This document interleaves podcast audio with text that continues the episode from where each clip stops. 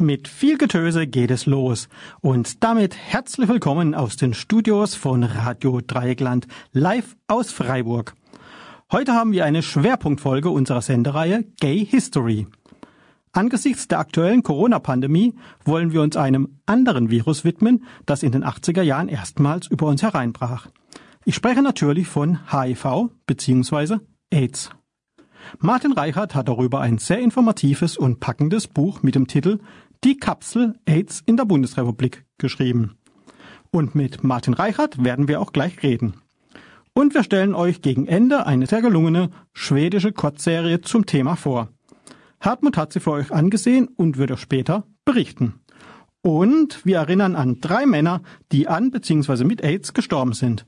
An die Hollywood-Legende Rock Hudson, an den Queen-Frontmann Freddie Mercury und an den Aktivisten Napoleon Seifert. Und wir haben einen weiteren Gast, den, wir, den wird euch der Hartmut gleich vorstellen. Ja, Alex, und bei mir sitzt nun der Robert vom Checkpoint AIDS-Hilfe Freiburg. Er ist Pädagoge Online-Berater und zuständig für Prävention und Beratung. Und treue Hörerinnen und Hörer kennen ihn natürlich auch von der Schwulenwelle, denn er war ja auch jahrelang Moderator unserer Sendung. Hallo Robert. Hallo Hartmut, schön, dass ich mal wieder hier bin. Ja, wir freuen uns auch sehr. Robert, was ist denn der Checkpoint AIDS-Hilfe nun? Ich kannte bislang nur die AIDS-Hilfe Freiburg. Ist es das gleiche?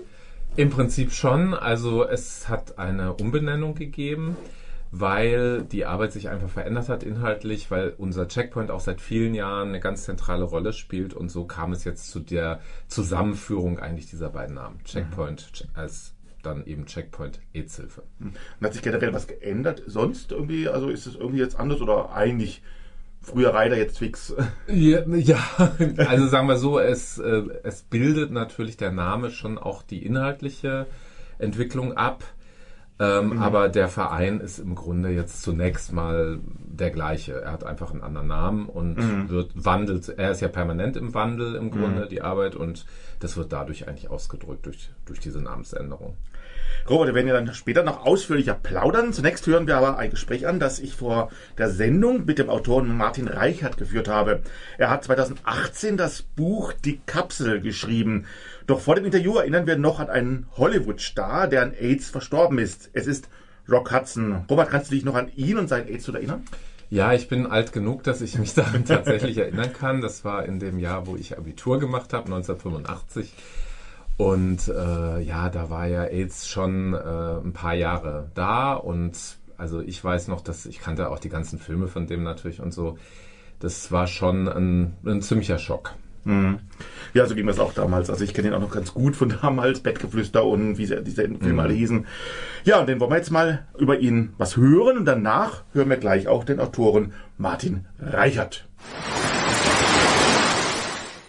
Rock Hudson Lügen haben lange Beine, betitelte die Taz 2017 einen Artikel über Rock Hudson.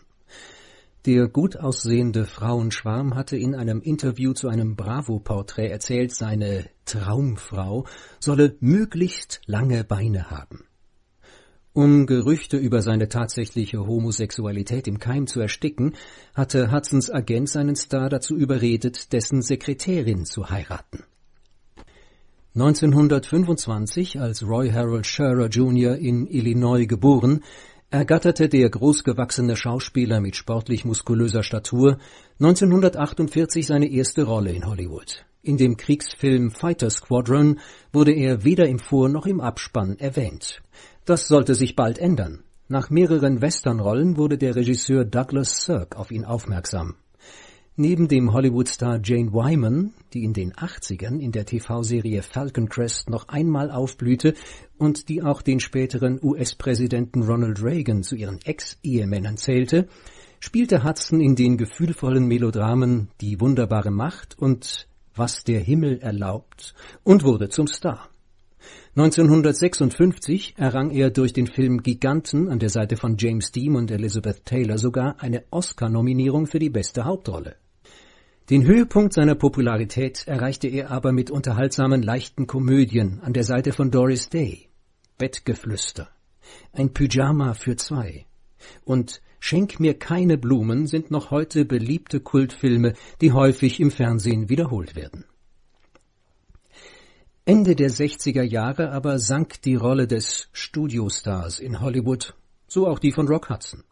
Gelegentliche Ausnahmen wie seine Rolle in dem Kriegsfilm Tobruk oder dem U-Boot-Thriller Eisstation Zebra konnten daran nichts ändern.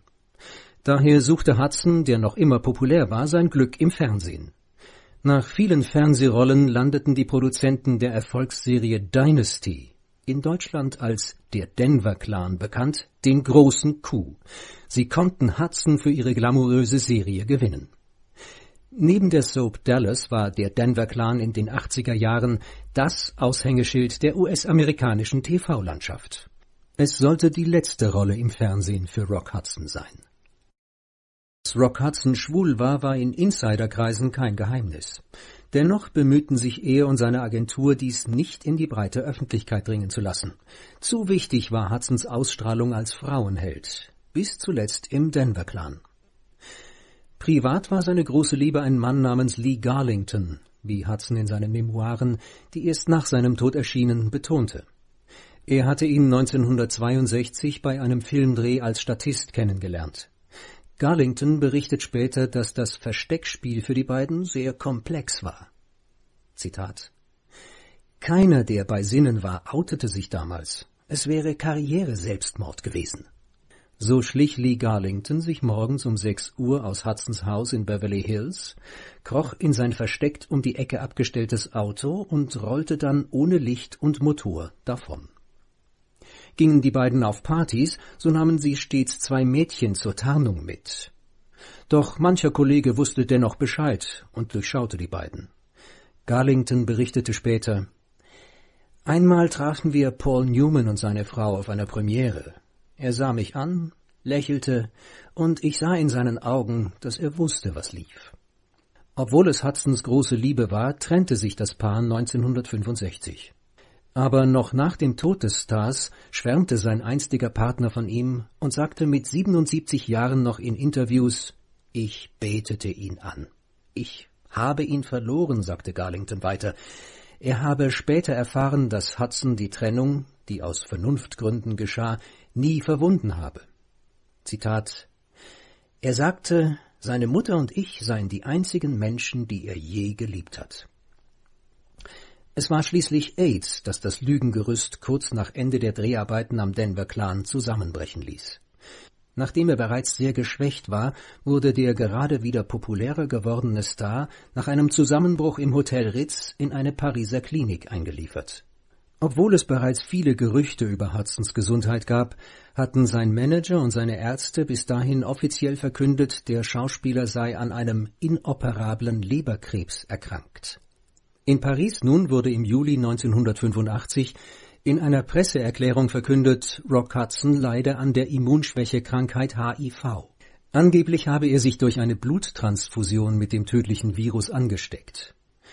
Nach der offiziellen Bekanntgabe wurden die Pariser Ärzte aber nervös und forderten den Todkranken auf, die Klinik zu verlassen.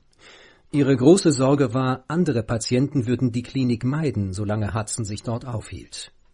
Doch wohin? Zurück in die USA schien schwierig, denn alle Fluggesellschaften weigerten sich, einen AIDS-Kranken mitzunehmen. Es war schließlich Hollywood-Diva Elizabeth Taylor, die ihn rettete. Sie charterte einen Flieger, um ihn nach Los Angeles bringen zu lassen. Elizabeth Taylor und Doris Day waren in der Folgezeit auch die starken Frauen, die Rock Hudson öffentlich stützten. Für Elizabeth Taylor war es der Auslöser, als erste Prominente in den USA auf AIDS aufmerksam zu machen. Sie sammelte im großen Stile Geld für die AIDS-Forschung und begründete eine Stiftung zur Erforschung und Heilung der Krankheit. Initiiert wurde die Stiftung letzten Endes übrigens von Rock Hudson selbst, nicht nur durch sein prominentes Schicksal, sondern auch mit einer Spende von 250.000 Dollar zum Start. Taylor ließ die rote Schleife als Symbol der Solidarität entwerfen und organisierte zusammen mit Doris Day die erste AIDS-Benefit-Skala, an der viele prominente Hollywood-Stars teilnahmen. Rock Hudson war zu diesem Zeitpunkt schon zu schwach, um teilnehmen zu können. Burt Lancaster aber las an diesem Abend folgende Grußbotschaft von ihm vor. Ich bin nicht froh, dass ich krank bin. Ich bin nicht froh, dass ich AIDS habe. Aber wenn es anderen hilft, habe ich zumindest die Gewissheit, dass mein Unglück einen positiven Effekt hat. Danke, Elizabeth. Danke an alle meine Freunde, die an diesem Abend teilnehmen und an die Tausenden für ihre Gebete, ihre Gedanken, ihre Liebe, ihre Wünsche und ihren Beistand. Hudsons letzter Auftritt war in der Talkshow Doris Day's Best Friends auf CBN. Er starb am 2. Oktober 1985 im Alter von 59 Jahren. Hallo, hier ist Matthias Freihof. Ich bin Schauspieler, Regisseur, Sänger, Lehrer in Berlin. Ja, das war ich auf Radio Dreieckland. Derzeit stecken wir inmitten einer Pandemie, die fast unser ganzes Leben beeinflusst. Covid-19 ist aber natürlich nicht die erste Krise dieser Art. In den frühen 80er Jahren zum Beispiel gab es Meldungen von einer mysteriösen Seuche in Kalifornien und New York. Relativ junge Männer litten an dem sogenannten Kaposi-Sarkom, welches man zuvor eher an älteren Patienten beobachtet hatte. Was klein begann, weitete sich bekanntlich in den folgenden Jahren und Jahrzehnten zu einer Pandemie aus, die bis heute nicht ausgerottet wurde. Wir sprechen natürlich von HIV bzw. AIDS. Zwar bekam man in der westlichen Welt mittlerweile die Gefahr weitestgehend in den Griff, durch sogenannte Kombinationstherapien ist es gelungen, die Virenlast der Betroffenen unter die Nachweisgrenze zu drücken.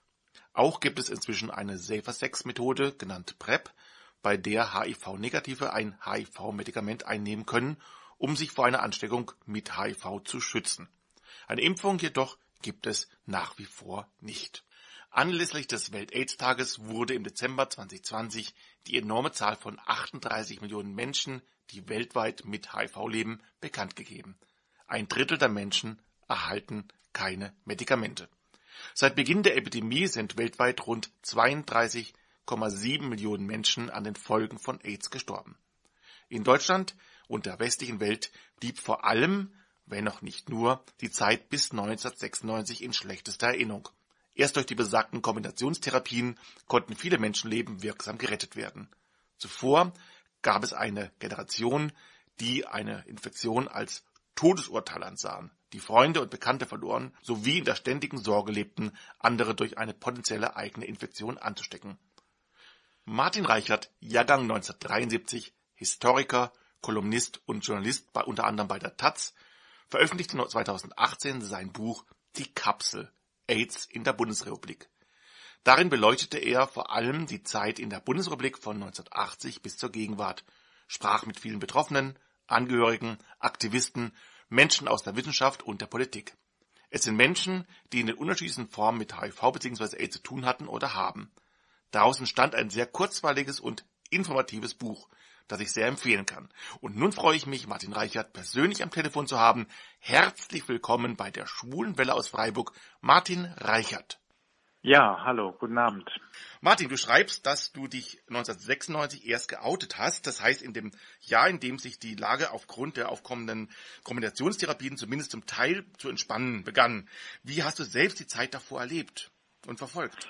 Ja, wenn, also du meintest ja eben in der Anmoderation, ich bin Jahrgang 1973. Mhm. Dieses erste Spiegelcover, dieses berühmte mit den zwei Männern, die sich da gegenüberstehen äh, und quasi sich aneinander auch berühren, also zwei nackte Männer, das war 1983. Und ich, da war ich also zehn Jahre alt. Und mhm. ich erinnere mich an diese seltsame Mischung, dass ich mich einerseits davon angezogen gefühlt habe, von diesen zwei äh, gut aussehenden Männern, und andererseits war da diese dunkle Gefahr dieses Virus AIDS, so dass ich jetzt mal wirklich im Nachhinein sagen kann, dass äh, diese das AIDS, HIV und sowas wie eine homosexuelle Identität bei mir komplett miteinander ver, verbunden ist, also wie so, wie so eine Art Amalgam. Also man kann es gar nicht auseinanderwirren, es gehört mhm. zusammen. Insofern also, dass ich mein Coming Out relativ spät hatte, also mit, erst mit 25 hatte sicherlich viele Gründe, also auch Aufwachsen in der Provinz und ein eher konservatives Elternhaus. Aber trotzdem äh, ist es für mich diese Angst vor, vor einem Coming Out oder vor einem, die hängt schon sehr stark mit HIV auch zusammen. Also weil ich einfach Angst davor hatte, ob mein Leben überhaupt gelingen kann. Mhm. Also äh, angesichts auch einer solchen Bedrohung. Also insofern war für mich HIV bis zu diesem Zeitpunkt was Dunkles, was äh, Beängstigendes, was ich gar nicht richtig erfassen konnte, obwohl ich dann ja später schon mh, mm, dazu in der Lage gewesen wäre. Ich hatte auch immer so eine gewisse Angst davor, sagen wir mal so. Mhm. Was war denn für dich der Anlass, dich näher mit dem Thema zu beschäftigen? Wenn ich es richtig gelesen habe, war dabei auch ein Krankenhausaufenthalt ähm, ein Auslöser. Na, also die Reihenfolge stimmt nicht ganz, also weil die Überlegung gab es schon vorher, also mit Thomas Spar vom Surkamp Verlag. Wir kamen so miteinander ins Gespräch und die Idee war eigentlich, dass es jetzt der richtige Zeitpunkt wäre, das aufzuschreiben, weil ein Ende von AIDS sozusagen absehbar mhm. war oder ist zu diesem Zeitpunkt. Die UNO hat sich das ja auch auf die Fahne geschrieben, ne? End AIDS. Weil jetzt ja dann nochmal eine neue Phase sozusagen eingetreten ist mit PrEP. Also dass, die, dass es eine junge Generation gibt, die ja, vergleichsweise angstfrei jetzt damit umgehen. Und dass das der richtige Zeitpunkt wäre, jetzt mal darüber zu schreiben, was sie im Nachhinein als richtig äh, herausgestellt hat, weil jetzt haben wir eine ganz eine neue Pandemie größeren Ausmaßes. Also ich weiß, vielleicht war es ganz gut, an diesem Zeitpunkt das nochmal zu rekapitulieren, mhm. also vor dem Ausbruch von Corona. Aber dieser Krankenhausaufenthalt, der, der hatte eher diesen Effekt, also, dass ich dachte so, wenn ich jetzt sterben müsste, da war ich Mitte 40, äh, so Anfang, also 43, und dachte so, naja, dann hätte ich jetzt wenigstens schon was erlebt. Also ich hätte jetzt dann sterben können und sagen können, naja, aber ich habe ja schon geliebt und ich habe Reisen gemacht, ich habe gelebt. Aber wenn man jetzt mit Anfang 20 oder mit 25 oder äh, äh, wie damals in dieser Hochzeit von AIDS sterben musste, da konnte man sich das ja überhaupt nicht schönreden. Und das, das hat mich dann nochmal so äh, umtrieben und beschäftigt. Also ich dachte so, diese jung verstorbenen, viel zu jung verstorbenen Menschen in dieser Zeit. Und äh, das hat nochmal so einen emotionalen Drive gegeben für das Buch. Was war denn die Grundidee eigentlich des Buches? Du nennst es ja die Kapsel. Ja, ja, die, die, die Kapsel hat in dem, hat eine Mehrfachbedeutung. Also die Kapsel, ja, die ursprüngliche Bedeutung, die wir da hatten, war eben mit dieser Generation von Männern zu sprechen, die diese Zeit sehr aktiv miterlebt haben. Also nicht jetzt wie ich als Teenager und ungeoutet irgendwo in der Provinz, sondern die Partner verloren haben, Freunde verloren haben, die äh, das ja quasi als eine, auch eine traumatisierende Zeit teilweise erlebt haben und die darüber eigentlich nicht mehr so viel gesprochen haben, also weniger als man so denkt. Also die und die, die diese Erfahrungen und Erinnerungen eher für sich in so eine Kapsel verschlossen haben, die schwer heranzukommen müssen. Das war die Idee, dass man an, dass ich versuche an diese Kapsel äh, heranzukommen, sie zu bergen. Andererseits hat die Kapsel noch die andere Bedeutung äh, der neuen Medikamente, die dann ab 1996 auf den Markt kamen und die ja alles verändert haben. Also als dann das große Sterben mhm. ähm, aufhörte letztendlich. Und insofern hat die, die Kapsel ja so eine Mehrfachbedeutung. Mir gefällt es sehr gut, dass du das Thema aus sehr vielen unterschiedlichen Sichtweisen auch beleuchtest. Wir hören praktisch sehr viele, sehr unterschiedliche Personen, die unterschiedlich betroffen waren oder sind. Manche haben sehr persönliche Geschichten preisgegeben. Du hast schon erzählt, dass manche haben ihren Partner verloren oder Freunde verloren. War es einfach, dafür Leute zu finden oder haben da auch viele abgesagt und gesagt, das möchten wir gar nicht? Ja, also interessant fand ich, dass es, äh, dass viele dann relativ offen waren, wie soll ich sagen, ich würde nicht sagen dankbar, aber be doch berührt davon waren, dass jemand bereit ist zuzuhören und, und eigentlich ganz äh, froh waren sozusagen, dass sich jemand dafür interessiert. Andererseits gab es auch Leute, die äh, das abgelehnt haben, also die, oder wo ich schon Gespräche hatte und die danach einen Rückzieher gemacht haben, mhm. weil sie einfach nicht, weil sie entweder gemäß dem, dem, was ich eben über die Kapsel gesagt habe, davon überwältigt waren, also sich damit nicht mehr auseinandersetzen wollten und andererseits äh, waren auch Leute dabei, die Menschen dabei, die gesagt haben, nee, ich, ähm, ich will das jetzt abhaken, ich will damit nichts mehr zu tun haben und will auch mit diesem Stigma nicht in Verbindung gebracht werden. Das gab es also durchaus auch. Mhm. Ich selbst habe von AIDS in meiner Schulzeit gehört, lange Zeit mhm. vor meinem Coming Out. Sicher haben mich diese Eindrücke damals auch lange davon abgehalten, mich auch zu outen und als schwulen Mann anzuerkennen. Tatsächlich mhm. war es bei mir auch der Tod von Rock Hudson 1985 ein, äh, das war ein Moment, ab dem ich mich mehr damit beschäftigt habe. Plötzlich las ich auch dann auch viel mehr von AIDS. Die Zeiten in den Jahren zuvor, also in dem das Spiegel mhm. zum Beispiel eine apokalyptische Stimmung aufbaute, hat mich in deinem Buch besonders deswegen auch erschreckt. Im Prinzip wurde der Phase der 70er, in denen die Homosexuellen eine Verbesserung der Lage spürten, eine Art Bestrafungsgetreue gegenübergestellt. Der Bakteriologe Franz Fehrenbach zum Beispiel wird im Spiegel folgendermaßen zitiert, vielleicht ist es die Lustseuche des 20. Jahrhunderts nur nicht so harmlos. Und dann, für die Homosexuellen hat der Herr immer eine Peitsche bereit. War das die Haltung des Großteils der Bevölkerung hierzulande? Also erstaunlich daran finde ich, ich habe ja dann mich daran gemacht, genau diese Ereignisse alle zu nochmal zu rekonstruieren. Also wie du ja sagst, auch den Tod von Rock Hudson, also all diese Stationen. Und ich war im Nachhinein, muss ich sagen, habe ich den Eindruck, dass das so eine Zwischenzeit war, wie du eben sagst. Es gab mhm. diese Revolution in den 70er Jahren und man kann jetzt ja auch nicht sagen, um Gottes Willen, in den 80er Jahren hätte es noch gar keine Befreiung gegeben. Also man konnte ja auch in den 80er Jahren teilweise schon in der Provinz, in irgendwelchen Dörfern ganz normal als schwules Paar leben und relativ anerkannt. Also es gab ja schon diese Liberalisierung, die kam ja nicht erst äh, in den 90ern oder später. Und gleichzeitig kam es dann wie so ein Einbruch, wie in, in alte Zeiten äh, als, als hätte es diese Liberalisierung nicht gegeben. Also ich glaube, dass das so eine Zeit war, wo das so auf der, auf der Schneide war, wo sich die Gesellschaft letztendlich entscheiden musste. Welchen Weg gehen wir? Gehen wir zurück oder gehen wir nach vorne? So ein bisschen wie man es heute auch wieder hat, so eine Zeit. Ne? Also mhm. die einen wollen zurück in die 50er Jahre, so die AfD, und die anderen wollen weitergehen. Und so eine Zeit, glaube ich, war das auch in den 80er Jahren. Und für viele war das, glaube ich, ja, war das halt sehr erschreckend, wie so ein Backlash äh, mhm. nochmal zu verspüren. Wie man ja auch in der aktuellen Zeit und der Corona-Pandemie erlebt, waren die Lösungsansätze, nachdem HIV einmal als größere Gefahr erkannt wurde, sehr unterschiedlich. Ab 1985 war Rita Süßmuth von der CDU Gesundheitsministerin in der Ära Kohl. Sie war damals ja in den eigenen Reihen und vor allem in der Schwesterpartei aus Bayern ja alles andere als unumstritten. Können wir von Glück sagen, dass sie damals zusammen mit anderen Weggefährten wie Heiner Geißler sich durchgesetzt hat? Ja, also auf jeden Fall.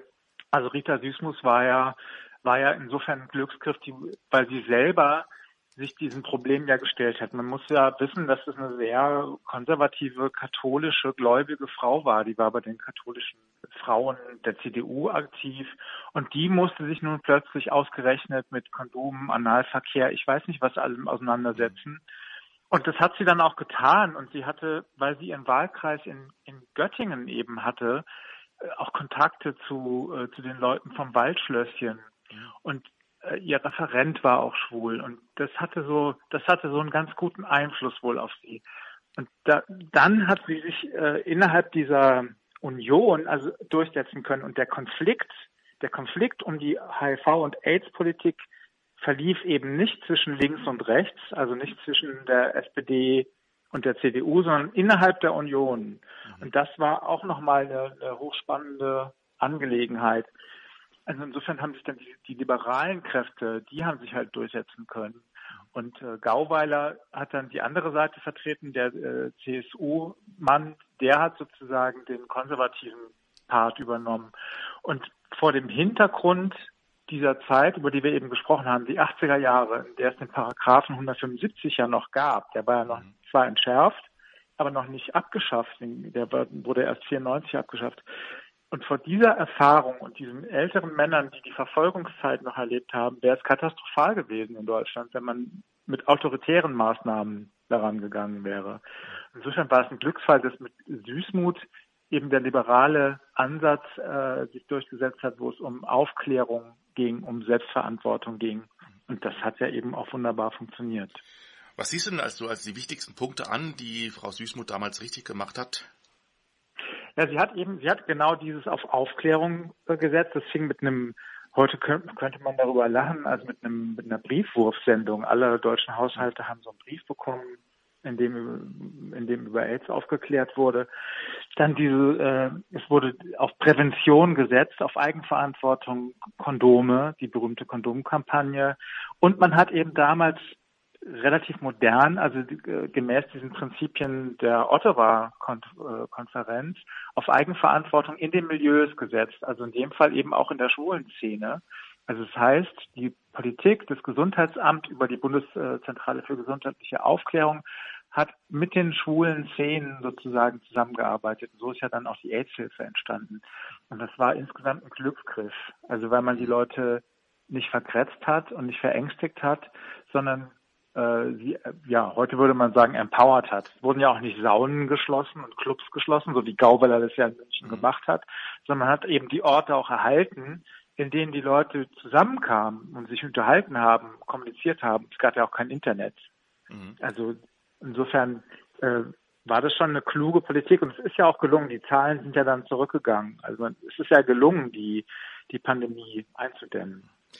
Gegenspieler waren ja unter anderem, du hast eben schon genannt, damals unter mhm. anderem Politiker wie ähm, von der CSU Peter Gauweiler, aber auch der heutige Innenminister Horst Seehofer, auch Franz Josef Strauß wäre natürlich hier zu nennen. Peter Gauweiler stand dir ja anlässlich deiner Recherchen nicht zur Verfügung. Hättest du gerne mit ihm gesprochen und auch mit Horst Seehofer. Und gab es nachträglich noch Reaktionen von irgendeiner Seite?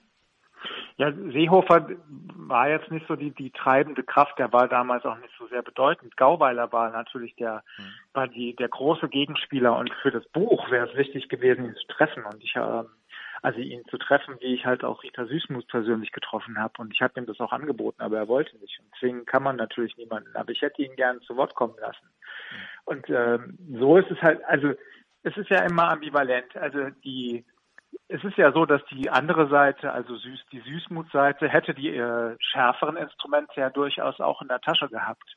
Also die lagen auch in den Schubladen. Also wenn die wenn diese Empowerment-Strategie nicht funktioniert hätte, dann hätte man auch den Weg Gauweilers unter Umständen verfolgt.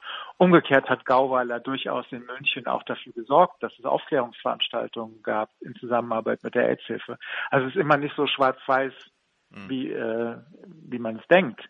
Und trotzdem war er keine gute Figur. Also er war jemand, der, und da sind die Zeitzeugen ja einig, der das, äh, sich gar nicht dafür wirklich interessiert hat für die Opfer oder für die Betroffenen, sondern das benutzt hat, um bekannt zu werden, was ihm ja auch gelungen ist. Also jeder kannte danach Peter Gauweiler. Mhm. Und, äh, aber er hat nicht mit mir gesprochen.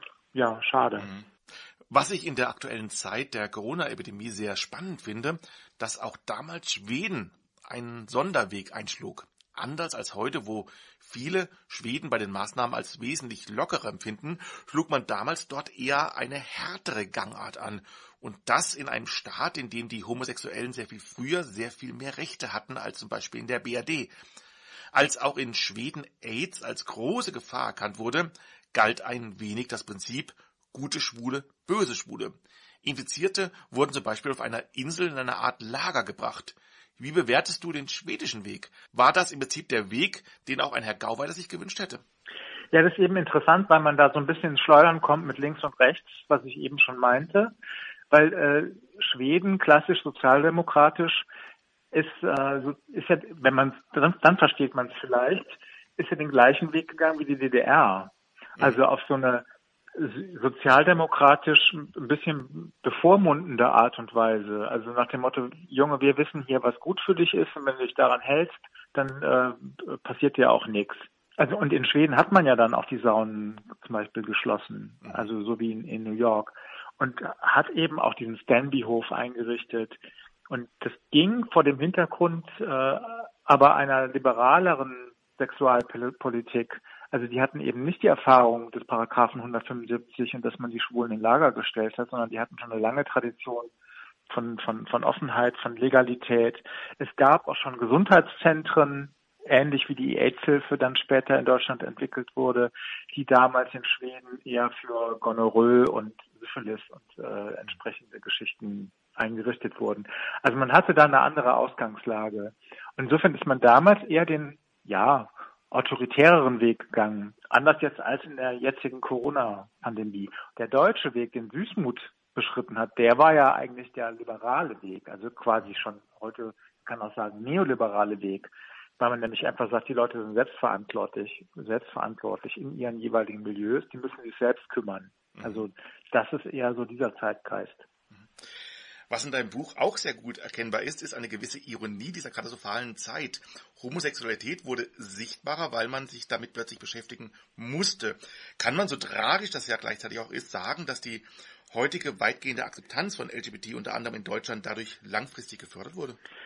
Ja, also ich, ich würde sagen ja. Also weil äh, es wurden erhebliche Teile der erstens der Infrastruktur in der Zeit errichtet, die wir heute noch haben. Also ich habe eben die Akademie Waldschlösschen äh, äh, erwähnt oder auch diverse Stricherprojekte, Überfalltelefone, all diese Dinge, die wurden erst angesichts dieser AIDS-Krise und dieser Bedrohungslage möglich. Und der zweite, das zweite große Thema ist, was sich dann so zum Beispiel auch auf Frau Süßmuth bezieht, die ja dann plötzlich, wie gesagt, über Analverkehr Verkehr und Kondome sprechen musste. So ging es ja allen anderen auch. Auf einmal musste man über Sexualität, Sexualität sprechen, man musste über dann eben auch über Schule sprechen, über Prostitution, über Übertragungswege. Es hat insgesamt, glaube ich, äh, zu einer Liberalisierung in sexuellen Fragen geführt oder zu einem Erwachsenwerden. Und zu diesem Erwachsenwerden gehörte sicher dann auch dazu, sich mit diesen Schwulen und Lesben tatsächlich mal auseinanderzusetzen. Also es hat schon äh, so einen Sprung nach vorne bedeutet, aber ich möchte es nicht zynisch verstanden wissen. Ne? Also es ist halt einfach nur ja eine Ambivalenz, die sich halt mhm. da aus dieser Zeit ergeben hat. Akzeptanz heißt aber noch lange nicht, dass AIDS heute nicht doch für die Betroffenen ein Makel ist, etwas, was man lieber geheim halten will. Viele Betroffene gehen damit nicht zu ihrem Arzt im eigenen Ort, sondern nehmen zum Beispiel auch weite Wege in Kauf, um sich behandeln zu lassen. Auch davon berichtest du. Ist von den Vorurteilen der 80er Jahre noch zu viel im Kopf geblieben? Ja, ich fürchte schon. Also das ist, äh, ist eben doch erstaunlich. Das hat aber was mit dem auch zu tun, was ich, was ich ja an mir selber festgestellt hatte in meinen jüngeren Jahren, dieses sich vielleicht mit Grauen abwenden, diese Angst, so eine, eine irrationale Haltung dem gegenüber. Und bei vielen ist da irgendwie dieses Wissen in den, scheint mir so in den 80er Jahren stecken geblieben zu sein.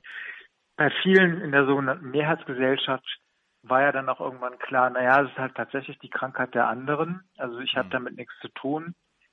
Was jetzt wiederum heute ja dazu führt, dass es ja gar nicht mehr die schwulen Männer sind, die sich anstecken, sondern Heterosexuelle, weil sie denken, sie haben damit nichts zu tun. Mhm. Die dann aus dem Urlaub zurückkommen und sich wundern. Also es werden sehr viele auch heterosexuelle Frauen mittlerweile mit, äh, kommen mit AIDS Vollbild in, in die Praxis oder ins Krankenhaus und niemand kommt auf die Idee, dass sie positiv sein könnten, weil sie ja nicht schwul sind, lesbisch sind, nicht als Prostituierte arbeiten, also nicht in das Raster passen. Und insofern ist es schon doch erstaunlich. Also und jetzt, ich bin jetzt hier gerade in einem anderen Land, ich bin in Slowenien. Äh, ich habe also nicht den Eindruck, dass hier offen darüber gesprochen würde. Mhm. Also hier gibt es auch noch so Sachen, wie da werden Leute geschämt über sozial, über so Dating-Plattformen kann man das hier sehen, wie Leute geschämt werden, so der ist positiv oder denunziert werden. Also es ist schon abenteuerlich. Also da sieht die Welt teilweise noch ganz anders aus als jetzt zum Beispiel in Berlin, wo ich ja lebe. Ne? Mhm. Also es ist schon noch ein ganz anderer, ganz anderer Zusammenhang. Gibt es Stationen deines Buches, die dich selbst besonders überrascht haben oder, oder besonders beeindruckt haben? Also überrascht haben mich einerseits äh, Zusammenhänge, die ich nicht wusste, weil, weil ich die erstmal zusammenhängen überhaupt aufschreiben musste, weil so vieles aus dieser Geschichte von HIV-Aids mir gar nicht klar war, mhm. weil es da kaum zusammenhängende Erzählungen gibt, was ich also faszinierend finde. Aber was ich, äh, was mich wirklich beeindruckt hat, war dann diese Auseinandersetzung auch mit diesen Selbsthilfegruppen, also Akademie Waldschlösschen habe ich genannt, die positiven Treffen. Da war ich ja auch für Recherche, mhm. um mir das anzuschauen und dachte so, wow, also was es für eine Kraft hat, wie viele Leute da arbeiten, mm, was es da an Empowerment gibt, an professioneller Arbeit, das fand ich schon ziemlich beeindruckend, ja. Gab es bei der Recherche und den Gesprächen für dich auch viele Wendungen und neue Impulse? Hat sich das Buch dann praktisch noch bei der Recherche weiterentwickelt? Ja, das hat sich also permanent weiterentwickelt eben, aber ja, was ich eben schon meinte, so, dass ich viele Sachen auch selber gar nicht wusste. Also ich mhm. dachte, ich wüsste einiges, aber viele Sachen wusste ich dann, wusste ich dann doch nicht und musste das, habe es relativ mühsam erstmal rekonstruiert. Mhm. Also wie es halt gar keine, jetzt ich musste gerade lachen, weil die Geschichte 4 von Christiane F. wurde für Netflix nochmal neu verfilmt. Mhm. Aber sowas gibt's für HIV-Aids, gibt's das überhaupt nicht. Vielleicht kommt's ja irgendwann mal. Also es ist nicht Teil der, der allgemeinen Erzählung es ist mir immer wieder aufgefallen. Also was ich mir da zusammengebastelt habe, teilweise fand ich ziemlich, ja, wie soll ich sagen, überraschend. Mhm. Und dann dachte ich so, ja, das musst du halt auch machen. Du kannst nicht einfach nur auf die persönlichen Erinnerungen zurückgreifen, sondern du musst auch noch erklären, was eigentlich passiert ist. Also es, das, so, das waren so die, die Entwicklungen äh, des Buches. Ja. Mhm. Angesichts der aktuellen Corona-Pandemie fand ich noch weitere Punkte sehr interessant, die damals schon aufgetreten sind. Zum Beispiel die Angst vor Betroffenen, sich testen zu lassen zum Beispiel, oder auch die, das Verbreiten von Verschwörungstheorien, wie wir sie auch jetzt täglich zur Kenntnis nehmen müssen. Du schreibst zum Beispiel die Theorie, die vom KGB verab, äh, verbreitet wurde, dass HIV in Wahrheit angeblich von der USA als Geheimwaffe kreiert worden sei oder auch von den apokalyptischen Bestrafungstheorien, die man der sogenannten Schwulenseuche andichtete. Da haben wir ja vorhin schon gesprochen von. Mhm. Äh, woran liegt es, dass solche Theorien in derzeitigen Krisenzeiten so überhand nehmen? Ja, ich glaube, wenn man mit einer Situation konfrontiert ist, die man sich nicht gut äh, erklären kann oder die auch unangenehm ist, dann versucht oder die kompliziert ist, dann versucht man halt einfache Erklärungen zu finden. Und bei, bei dieser Verschwörungstheorie mit mit dem KGB, das war einfach zu schön anscheinend, und meine Kollegen von der Taz fanden es damals so schön, dass sie es wahr finden wollten. Das war Stefan Heim, der Schriftsteller. Der hatte das der, der Taz in Berlin angeboten. Und die fanden, glaube ich, die Idee, äh, dass die Amerikaner und die CIA da irgendwie dahinter steckt, einfach zu schön in ihrem Anti-Amerikanismus. Aber die Geschichte, die Geschichte war äh, designt in Moskau vom KGB. Also eindeutig äh, ein Hoax. Und es wurde damals, wurde damals gedruckt. Ja, und heute kann man ja auch sehen, was es, also, wer es alles schuld sein soll. Natürlich die Juden und ich weiß nicht, wer noch alles. Und was ich interessant finde, sind, man braucht ja immer jemanden, der irgendwie schuldig ist, ne? Also diese moralische Aufladung auch. Also in, in, in Berlin diese Diskussion, dann, dann müssen es die Migranten sein, dann sind es die Roma, dann sind es, äh, ich weiß nicht wer. Wer es nicht sein darf, sind die Kinder. Also Kinder durften nicht äh, Corona übertragen, weil die sind ja unschuld, müssen unschuldig sein. Also was ja auch total irrational ist. Und da habe ich mich von Anfang an gewundert. Und da, da konnte man sehen, ja, so diese moralische Aufladung. Aber es gibt diesen schönen Film von Rosa von Traunheim über HIV, ein Virus kennt keine Moral. Mhm. Und äh, so ist es halt, ne? Mhm. Also es ist halt einfach banal, letztendlich ein Virus. Mhm. Es hat halt Übertragungswege. Und dann muss man halt gucken, wie man sich davor schützt oder welche Therapieformen man finden kann. Was mich auch noch sehr gewundert hat im Endeffekt, das ist ja eine sehr traumatisierende Zeit gewesen. Wie kommt es, dass diese, gäbe es nicht zum Beispiel ein Buch wie das deine, dennoch drohen in Vergessenheit zu geraten? Du berichtest ja zum Beispiel von einer Aussage des Journalisten und Moderators Matthias Brings, dessen TV-Sendung Liebe Sünde quotentechnisch einbrach, als das Thema HIV und AIDS dann später angekündigt worden ist. Und du berichtest von dem Journalisten und Autoren Axel Schock, der in Zusammenarbeit, mit Zusammenarbeit der Humboldt-Universität Berlin eine Sammlung zur Kulturgeschichte von HIV bzw. AIDS aufbaut. Wenn es solche Projekte nicht gäbe, droht das Thema tatsächlich dann immer mehr in den Hintergrund zu geraten. Wieso ist das so? Ja, ich denke, es hängt schon damit zusammen, wer da halt betroffen war. Ne? Es war halt mhm. ja tatsächlich die, was ich eben schon meinte, die Krankheit der anderen. Also es waren Minderheiten, die betroffen waren. In Deutschland vor allem schwule Männer, dann Prostituierte, Drogennutzer, die einzigen, äh, die sozusagen von der moralischen Schuld erstmal ausgenommen waren, waren Luther, so tragisch die Umstände ja auch waren, mhm. äh, dass sie da, daran teilweise verstorben sind. Aber ich spreche jetzt über diese moralische Herangehensweise. Ja, und das ist dann auch schon die Erklärung. Also dieses Abspalten erstens, es hat nichts mit mir zu tun. Und zum anderen ja dann doch dieses Stigmatisierte, das so damit zusammenhängt. Also drängt man es eher weg mal sehen, wie es mit der Corona-Epidemie mhm. wird. Auch da konnte man im Sommer ja schon beobachten, dass man schon gar nicht mehr wissen wollte, was im März eigentlich war, mhm. was es so unangenehm war. Ja, keine Ahnung. Also das kann, kann man jetzt noch nicht sagen. Ne? Mhm. Die, aber auf jeden Fall ist, äh, wird der Umgang damit ein anderer sein als jetzt mit einer Krankheit. Also ich muss trotzdem immer bin ich erstaunt. Also ein Kollege, auch ein wohlmeinender Kollege, der meint jetzt neulich wieder so, es hat noch nie so eine Pandemie gegeben auf der Welt, die, die international, die wirklich jedes Land betroffen hat. Und das so, ja doch. also, ist erstaunlich. Also kluge Leute, die das so gar nicht an sich herankommen lassen, ne? welche Dimensionen das hat, mhm. immer noch hat. Ja, nun ist es ja etwa zwei Jahre her, dass dein Buch erschienen ist und ja auch großen Anklang fand. Nun sind weitere zwei Jahre, gut zwei Jahre ins Land gezogen. Wenn du das Buch aktualisieren müsstest, gäbe es aus der heutigen Sicht noch weitere Personen, die du befragen wollen würdest? Oder gäbe es aus deiner Sicht noch weitere Themen, die du mit einbauen würdest? Corona zum Beispiel, wäre das ein Thema? Ja, Co Corona, ja. Also Corona ist ja während dem Zusammenhang natürlich nochmal auf jeden Fall ein eigenes mhm. Kapitel. Also wobei das halt schwer zu erfassen ist, wenn man selber so mittendrin hängt. Aber jetzt haben wir auch schon ein Jahr zu so äh, ein Jahr Beobachtungszeitraum. Da würde ich genau auf diese Themen gehen. Mhm. Also erstens mal äh, moralische Aufladung, dann das jetzige Theater hier mit dem Impfen kann man ja sehen. Ne? Mhm. Was ist denn mit dem Zuhören jetzt bei äh, Ländern des globalen Südens? Also wer wer bekommt denn am Ende überhaupt Impfstoff? Also wir schlagen uns jetzt hier den Schädel ein, wer am schnellsten impft von den westlichen Ländern. Aber ich bin mal gespannt, wie es mit der Verteilung dann weltweit aussieht. Ne? Also das sind ja alles so, äh, so Themen. Und mhm. ein Binnenthema wäre auf jeden Fall, was in dem Buch zu kurz kommt, ist diese neue, ich nenne sie jetzt dann einfach mal journalistisch zugespitzt Generation Prep, was halt absolut alles verändert. Und das ist, kommt in dem Buch noch kaum so gut wie nicht vor, weil es damals erst anfing. Mhm. Dass, die Leute, dass in den Dating-Plattformen Leute, junge Männer geschrieben haben, ja, ich bin auf Prep oder bin indetectable.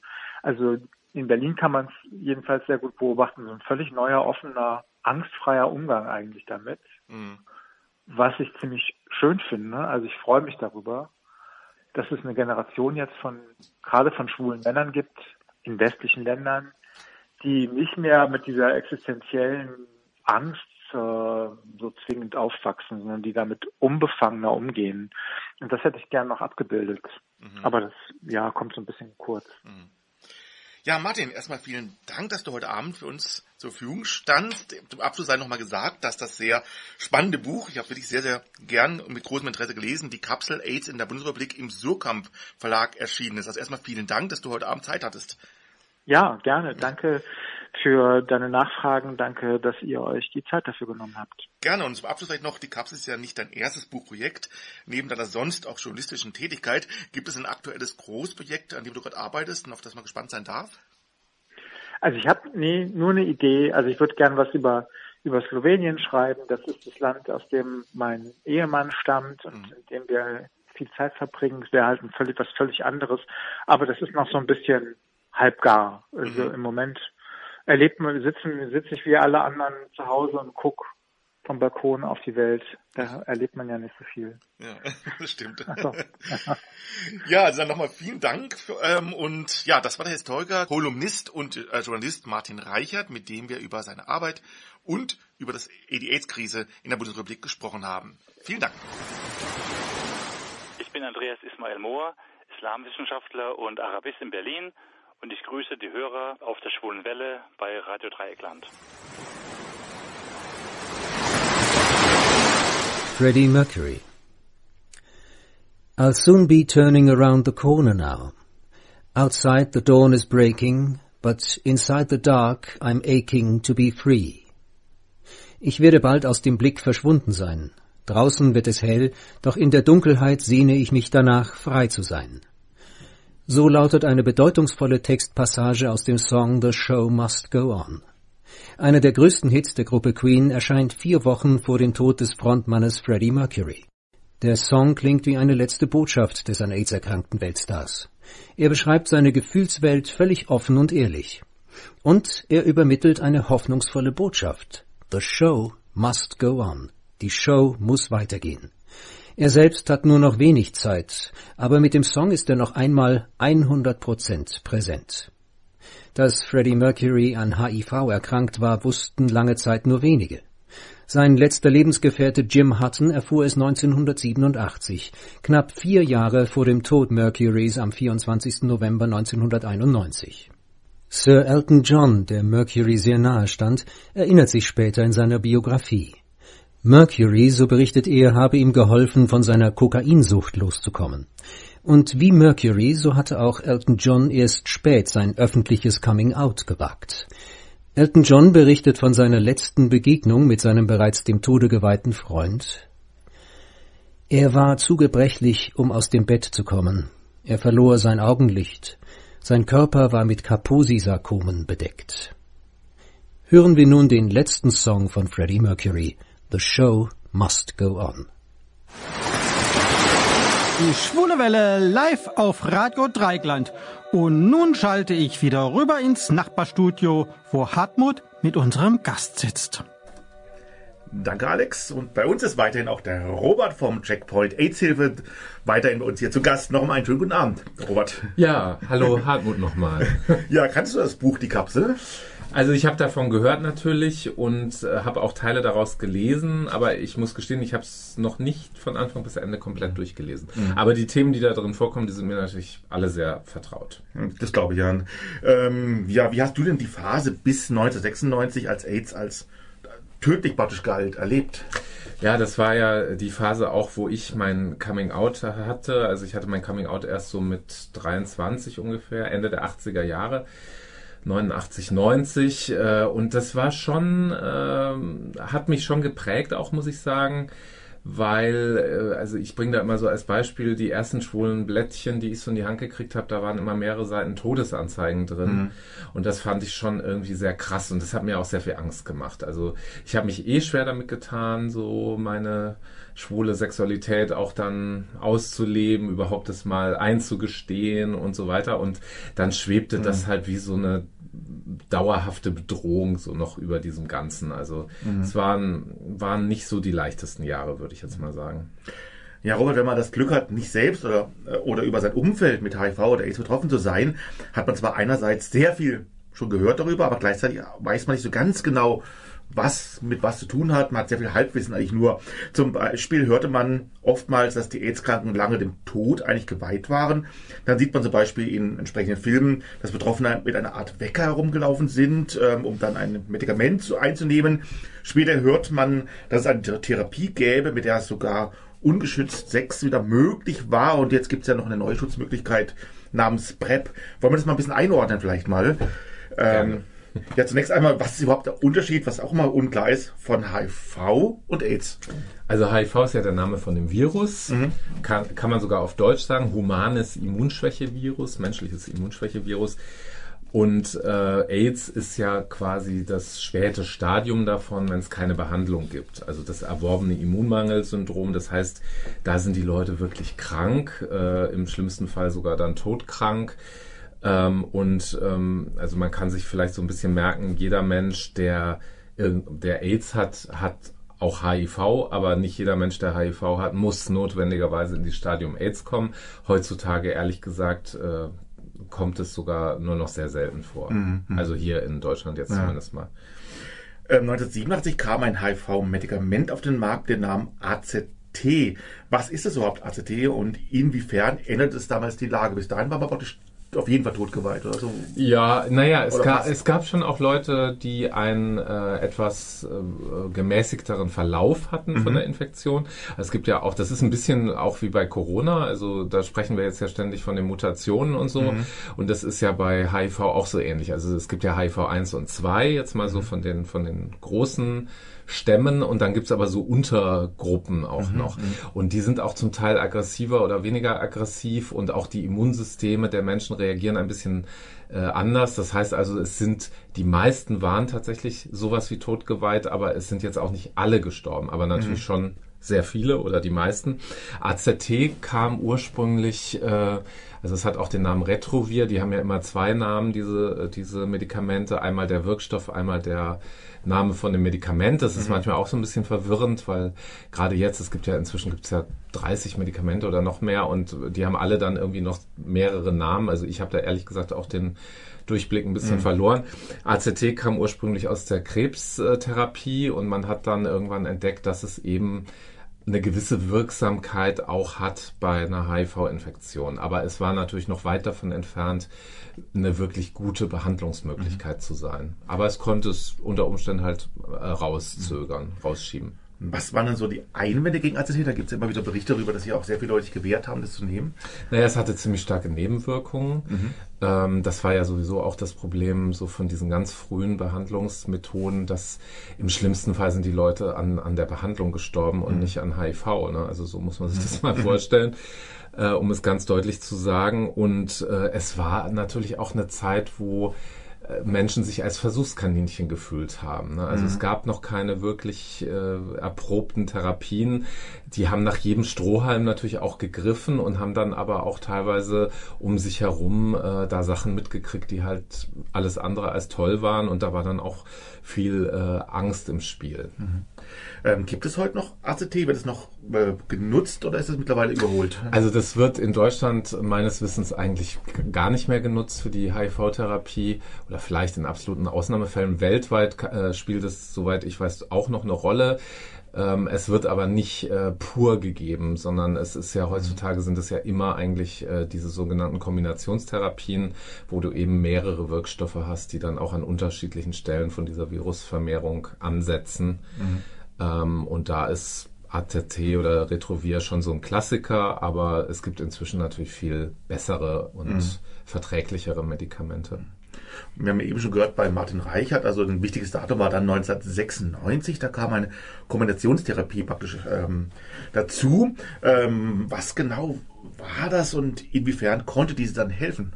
Also Kombinationstherapie, wie der Name schon sagt, da wurden verschiedene Wirkstoffe kombiniert. Mhm. Also normalerweise üblicherweise drei, aber es gab auch manchmal sogar noch mehr. Und äh, de, das Prinzip ist eben, Virusvermehrung zu verhindern, mhm. zu unterdrücken.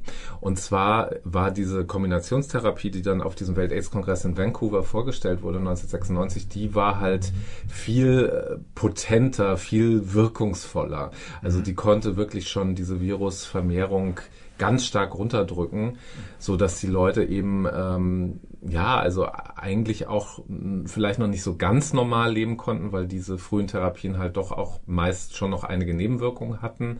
Aber so dieser, das war schon der erste wichtige Schritt äh, hin zu, äh, ja, zumindest dahin, dass die Leute nicht mehr gestorben sind. Ne, das war mal so das Allerwichtigste. Mhm.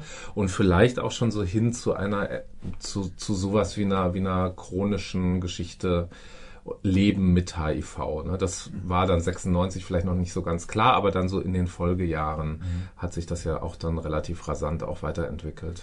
Genau, wie hat sich denn dann das weiterentwickelt? Wo sind wir praktisch von 96 bis heute? Was gab es dann für neue Möglichkeiten? Wie hat sich gewandelt? Naja, es gab immer mal wieder neue äh, Wirkstoffklassen. Es gab äh, auch Veränderungen in, in Dosierungen zum Beispiel. Ne? Also ein Thema zum Beispiel war, dass äh, früher äh, Frauen gar nicht so stark im Blickpunkt waren, ne? weil HIV war ja wirklich eine, eine Infektion, die äh, auch bis heute äh, mehrheitlich Männer haben und auch dann die Behandlung, die Dosierung hat sich äh, da ziemlich drauf äh, ausgerichtet.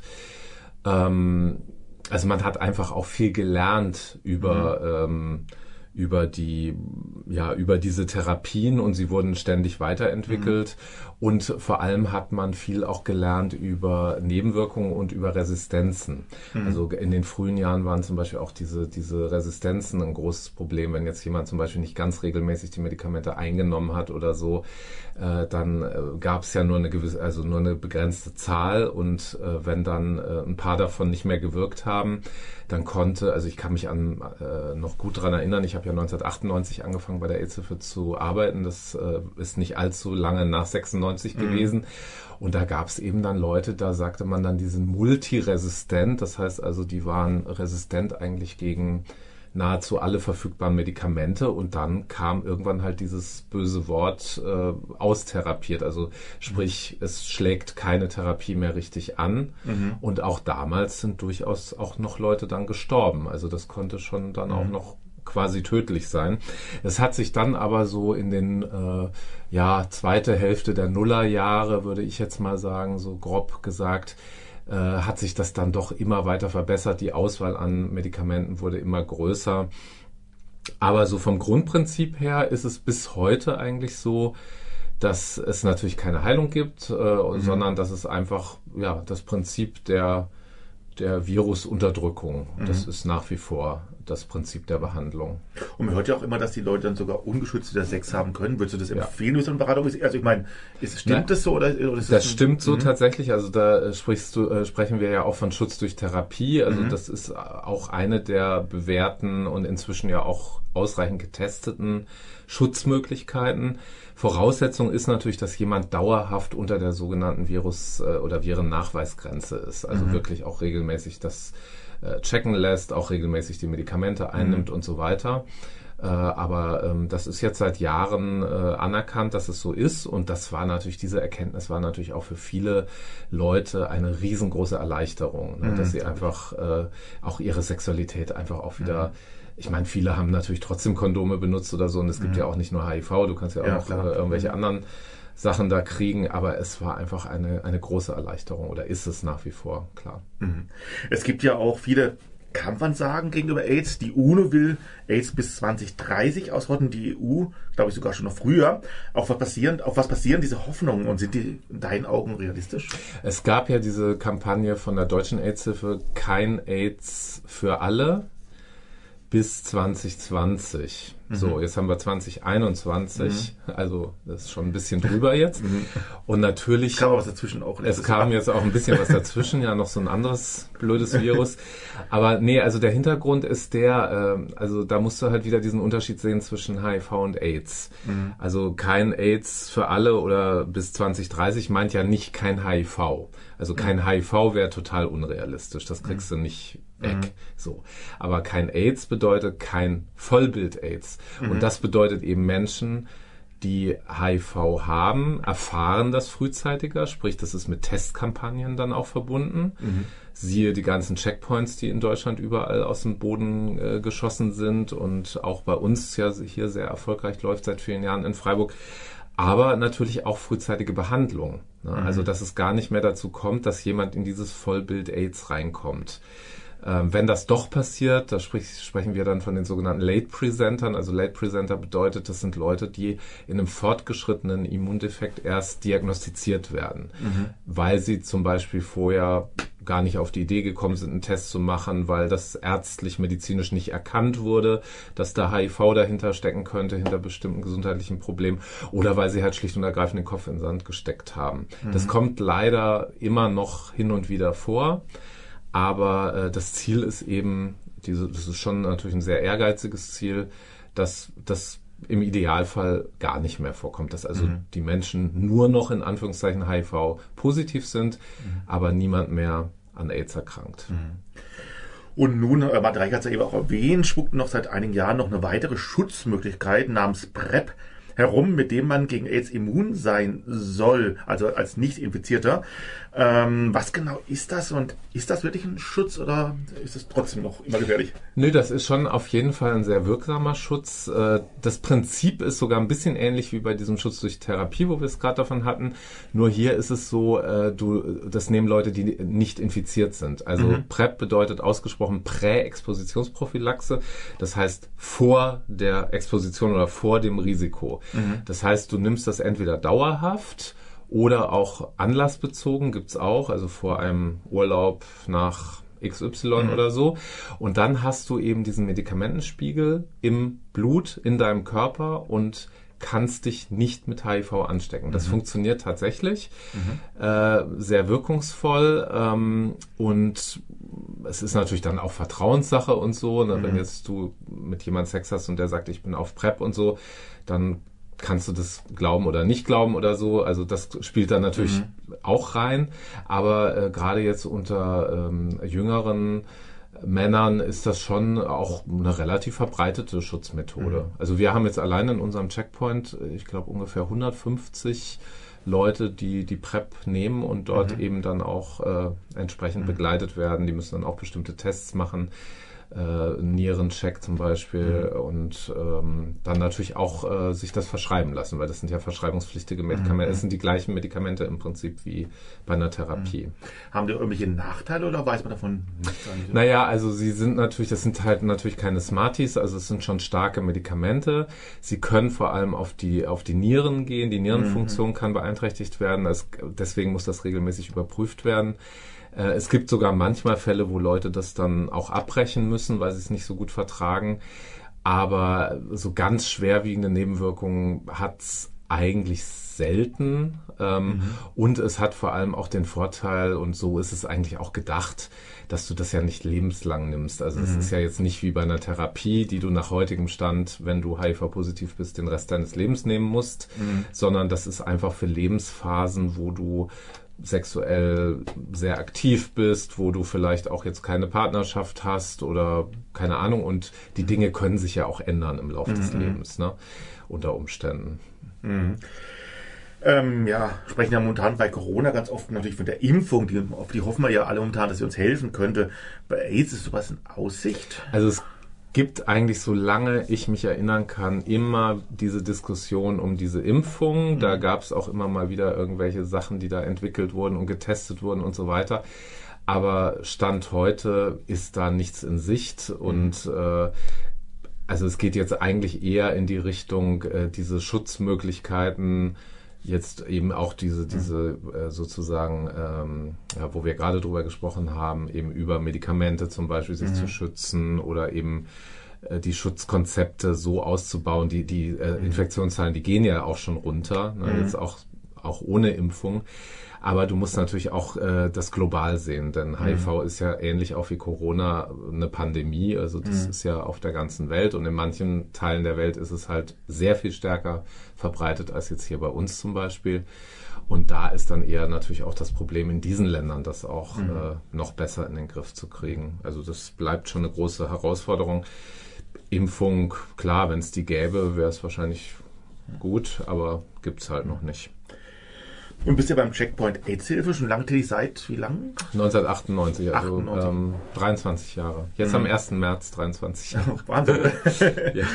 ja, wenn man jetzt HIV-positiv ist und eure Hilfe sucht, was könnt ihr helfen? Was, also wenn ihr, ihr völlig verzweifelt ist und er kommt zu euch, ja. Was macht ihr? Also wir machen natürlich Beratungen in allen möglichen Facetten. Wir, ähm, äh, wenn jemand schon positiv ist, dann machen wir, können wir auch sowas, das nennt sich dann Krisenintervention. Also wenn wenn es jemand wirklich schlecht auch damit geht oder überhaupt jemand ja erstmal damit umgehen muss, na, dann ist die Möglichkeit da auf jeden Fall Gespräche zu bekommen.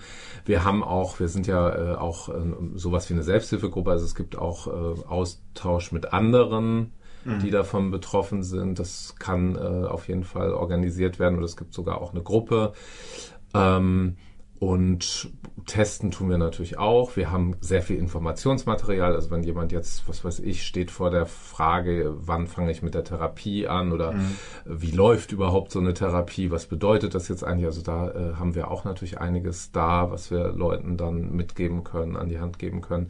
Und ich glaube, eine ganz große äh, Sache oder wichtige Sache ist auch, dass natürlich bei uns strikte Vertraulichkeit herrscht. Mhm. Also es gibt ja viele Leute, die sich doch schwer tun über so ein Thema, ist ja auch ein sehr persönliches Thema, auch mit anderen Leuten mhm. zu reden, jetzt vielleicht im Freundeskreis oder so. Und es gibt ja auch leider immer noch recht viel Diskriminierung und Stigmatisierung von Menschen mit HIV. Mhm. Und äh, da bieten wir einfach einen sicheren, geschützten Raum, mhm. wo, ja, wo einfach Menschen sich dann auch ja, hoffentlich äh, wohlfühlen können. und sicher hat, fühlen können. Ist aber Martin Reich hat auch so ein bisschen rausgefunden, dass die Leute teilweise auch in andere Städte fahren, um sich um ja. uns zum Arzt zu gehen. Und das ist das finde ich also auch ganz normal. Das ist für uns völlig normal. Also wir haben ja auch ein relativ großes Einzugsgebiet. Mhm. Äh, also eigentlich müssten wir äh, Checkpoint Aidshilfe Südbaden heißen und nicht äh, Freiburg, weil das wirklich das südbadische mhm. Einzugsgebiet ist. Und das hat natürlich auch mit den, äh, mit den Behandlungsmöglichkeiten zu tun. Die sind natürlich auch eher dann in den Großstädten als jetzt in irgendwelchen Kleinstädten mhm. oder gar Dörfern. Da gibt's dann keine Schwerpunktpraxen.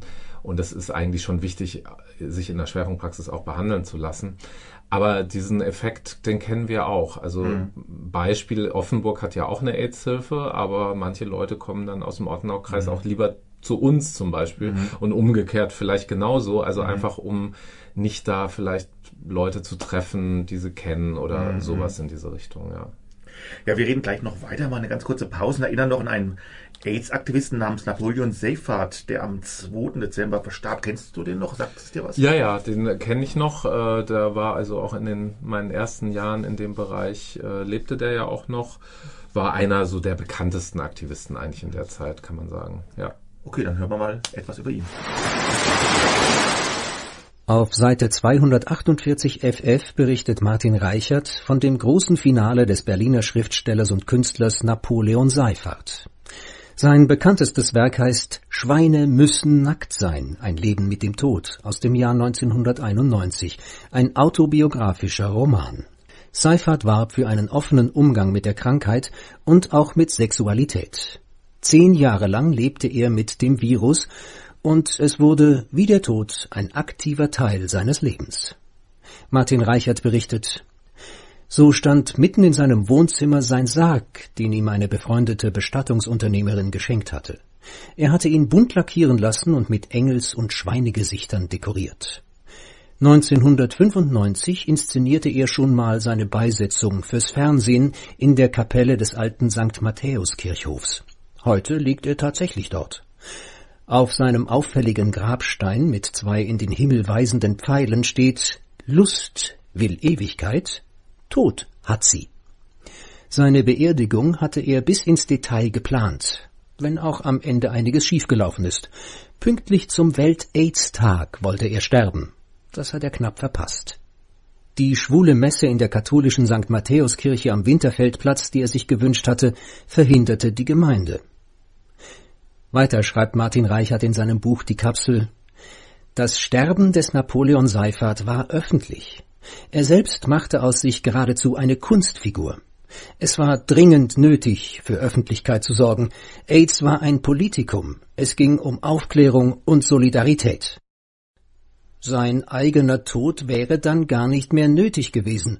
Seifert starb am 2. Dezember 2000, vier Jahre nach der Einführung von Hart. Er hatte sich stets geweigert, den Medikamentencocktail einzunehmen. Die Beerdigung konnte also wie geplant stattfinden. Aus Die Kapsel AIDS in der Bundesrepublik von Martin Reichert.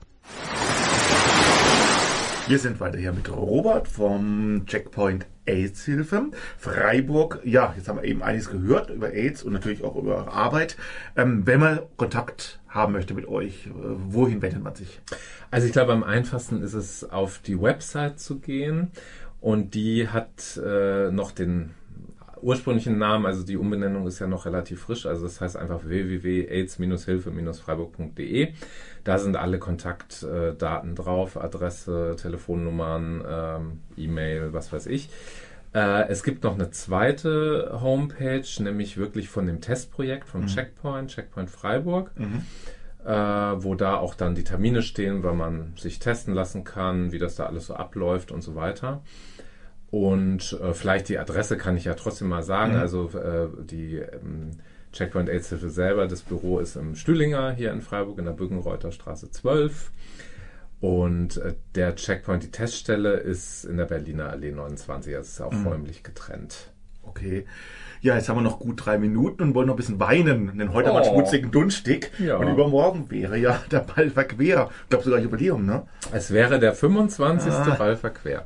Und ich bin ja seit dem ersten dabei. Ich mhm. war wirklich bei sämtlichen 24 bisherigen dabei. Und jetzt ausgerechnet am Silberjubiläum ah. kommt da so ein Virus um die Ecke. naja, gut, das ist ja jetzt schon ein Jahr da. Also es war jetzt schon länger klar eigentlich, mhm. dass das nicht stattfinden kann. Letztes Jahr gerade noch geklappt, ne? Letztes Jahr war 22. Februar. Da, das war so kurz mhm. davor und da hatten wir ja dann zwischendurch äh, auch so ein bisschen die Angst, oh je, hoffentlich äh, ne, war, ist da jetzt nicht noch irgendwas passiert, so mhm. Richtung, naja, aber war dann offenbar ja nicht der Fall. Ähm, aber jetzt, äh, dieses Jahr wird es natürlich definitiv nicht stattfinden. Ähm, Im Moment ist der Plan, das Jubiläum dann nächstes Jahr nachzuholen. Mhm. Auf der anderen Seite müssen wir aber natürlich die Situation jetzt weiter im Auge behalten. Mhm. Das ist ja alles immer noch nicht so richtig beruhigt. Mhm. Und äh, dann auch so mit Sponsoring und was weiß ich, du brauchst ja so ein bisschen Vorlauf. Und mhm. also was 2022 angeht, ist der Plan im Moment, das dann im Sommer zu mhm. entscheiden wie das dann stattfinden kann, ob das dann stattfinden kann und so weiter. Gehen da die Planung meistens los im Sommer sowieso generell? Also wann fangt ihr an? Äh, ja, so, also ich sag mal so ein halbes Jahr vorher oder so ist eigentlich schon, schon normal. Mhm. Ja.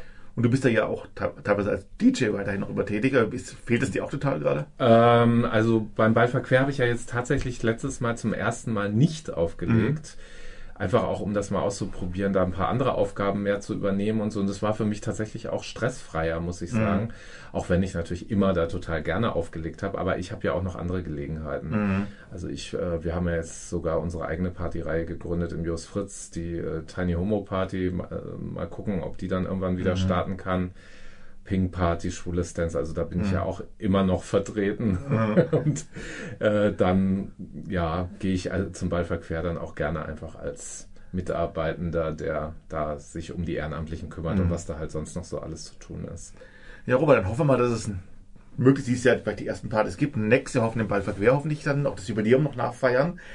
Zunächst mal vielen Dank, dass du heute Abend ins Studio gekommen bist und wir mal wieder live reden konnten hier. Äh, ja, hast du es noch alles wiedergefunden hier, nachdem nach all den Jahren, wo du hier Du, ich fühle mich, ich fühl mich ja hier immer noch so relativ zu Hause, äh, heimisch, klar. Und ich bin ja auch regelmäßig in der Rosa Hilfe, das ist ja direkt hier gegenüber. Mhm. Also habe ich es ja sozusagen immer im Blick. Ja, vielen, vielen Dank auch für die Einladung. Ich komme immer wieder gerne hierher und war sehr schön hier. Willkommen drauf zurück. Ja, und dann wollen wir noch einen kleinen Ausblick auf nächste Woche machen. Der Alex hat nächste Woche auch eine Sendung geplant. Alex, was werden wir nächste Woche machen? ja, ähm, ich könnte sagen, lasst doch einfach überraschen. Ja, es gibt keinen Kaffeeklatsch bei Tante Linken, sondern es gibt unseren rosaroten Kaffeeklatsch und zwar unter dem Motto Espresso mit Zitrone, das ideale Katergetränk. Wir laden wieder zum gemütlichen Plausch und es darf natürlich wieder gelästert werden. Also sei dabei, wenn wir am Abend nach Aschermittwoch bei Kaffee und Schnitten unter anderem über die in diesem Jahr doch sehr gerupfte Fastnet und die beginnende Fastenzeit sprechen. Und das alles natürlich wieder aus einem rosaroten Blickwinkel und garniert mit einer gehörigen Portion Musik. Und aufgepeppt wird die Lästerrunde durch live zugeschaltete Gäste, wie zum Beispiel den Musical-Darsteller Julian Weber. Also lasst euch überraschen. Und nun haben wir noch einen Serientipp für euch, der zum Thema unserer heutigen Sendung gut passt. Hartmut hat die Serie für uns geschaut und berichtet uns von hier. Aber zuvor verabschiede ich mich noch ähm, schon mal, auch im Namen von Hartmut, unserem Gast Robert, von euch. Also dann bis nächste Woche. Tschüss. Das, was in dieser Geschichte berichtet wird, ist geschehen. Und es geschah hier in dieser Stadt. Homosexuelle Männer begannen zu sterben an einer Krankheit, die man die neue Pest nannte. In einer Stadt, in der die meisten weiterhin so lebten, als wenn nichts geschehen wäre, erkrankten junge Männer, magerten ab, wurden schwächer und schwächer und starben. Während andere sich das Leben nahmen, als sie die Diagnose erhielten, du wirst nicht leben, du wirst sterben. Mit diesen Worten beginnen alle drei Episoden der schwedischen Kurzserie Don't Ever Wipe Tears Without Gloves. Die drei Episoden tragen die Titel Die Liebe, die Krankheit und der Tod. Illusionen werden den Zuschauerinnen und Zuschauern nicht gemacht. Es ist klar, um was es geht und wohin die Geschichte führt. In einer der ersten Szenen sehen wir zwei Krankenschwestern in Schutzkleidern. Sie pflegen einen totgeweihten Patienten. Einer Krankenschwester laufen Tränen die Wange herunter. Sie will sie abwischen. Ihre Kollegin sagt warnend, wischen Sie niemals Tränen ohne Handschuhe ab. Und damit erklärt sie uns gleichzeitig die Thematik der packenden Serie. Im Mittelpunkt stehen Rasmus, der mit 19 Jahren aus dem ländlichen Färmland nach Stockholm zieht. Er ist schwul und neben seinem Studentenleben will er hier auch seine homosexuelle Seite ausleben. Schnell gewinnt er Anschluss in der Clique des extrovertierten Paul, der mehrere Freunde um sich geschart hat. Bei der traditionellen Weihnachtsessen-Party lernt Rasmus auch den ungeouteten Benjamin kennen. Benjamin ist Zeuge Jehovas. Die beiden werden schon am gleichen Abend ein Paar. Benjamin zieht bald daheim aus und hinterlässt seine strenggläubigen Eltern besorgt zurück. Nach den anfänglichen Geigen über dem Paar sorgt dieses Doppelleben Benjamins für ernste Konflikte. Auch sieht Rasmus ihre Beziehung als offen an, geht immer öfters an einschlägige Orte. Eine Trennung der beiden verhindert aber eine Schocknachricht. Rasmus ist HIV-positiv. Da sich die Serie von Anfang an auf mehreren Zeitebenen bewegt, weiß man sofort, wohin die Serie hinlaufen wird. Die Frage ist eher, wie es passieren und wie das Umfeld sich verhalten wird. Nach und nach sterben bis auf zwei Freunde alle Gruppenmitglieder der Clique, entweder an den Folgen von AIDS oder Selbstmord. Intelligent werden viele Aspekte der AIDS-Welle in den 80ern gezeigt, von dem angeblichen Krebs der Verstorbenen, weil sich die Eltern wegen der Homosexualität ihres Sohnes schämen. Aber da ist auch Paul, der seine eigene Todesanzeige selbstbewusst vorab verfasst und seine Totenfeier sogar als Musical inszeniert, mit sich selbst im Sarg inmitten der Akteure. Don't Ever Wipe Tears Without Clothes ist eine kleine Perle unter den Serien rund um die Themen Coming Out und AIDS. Die Figuren sind einem sehr nah. Sie könnten aus dem eigenen Umfeld stammen und genau das fesselt auch und packt. Die Geschichte beschönigt nichts, aber sie ist auch sehr sympathisch erzählt. So schwer das Thema ist, so sehr zieht die kurzweilige Serie auch jeden in ihren Bann. Unbedingt anschauen. Die Serie ist auf DVD und Blu-ray erhältlich. Außerdem kann man sie seit neuestem bei Amazon Prime streamen. Diese Sendung wurde Ihnen präsentiert von Schwule Welle, dem einzigartigen und nicht zuletzt wärmsten Programm in der Toskana Deutschlands, mit freundlicher Unterstützung von Radio Dreieckland.